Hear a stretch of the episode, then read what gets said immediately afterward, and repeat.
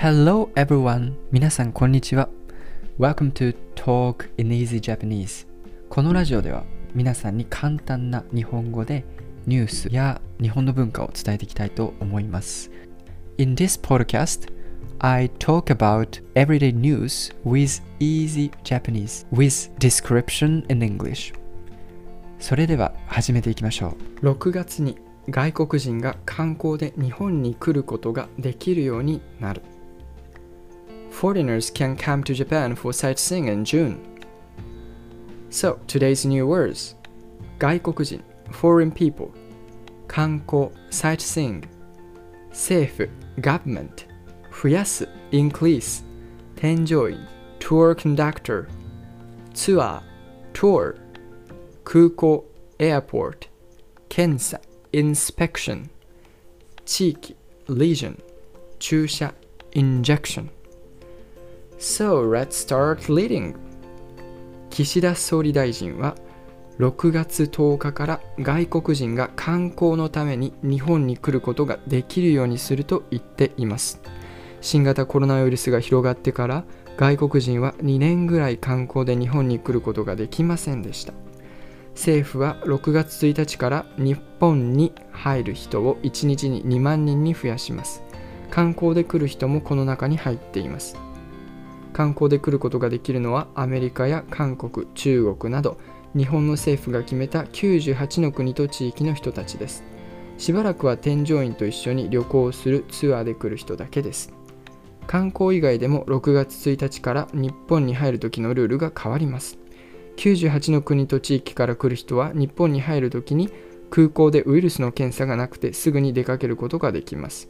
それ以外の国や地域から来る人でワクチンを3回注射していない場合3日ぐらい出かけるように出かけないようにしてもらいます So today's news is about finally you know finally finally oh my gosh um I I I also really happy to hear this news it's for the first time in two years foreign people can come to Japan as a sightseeing finally that's really tough. Oh my gosh, this is really tough time for two years. I think that Japan has national isolation for two years, and finally, foreign people can come to Japan as a sightseeing, but only, oh my gosh, but still only 20,000 people per one day, and also only tour.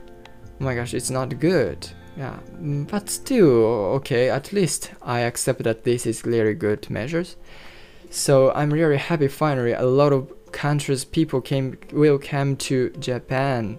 Will come to Japan from June 10.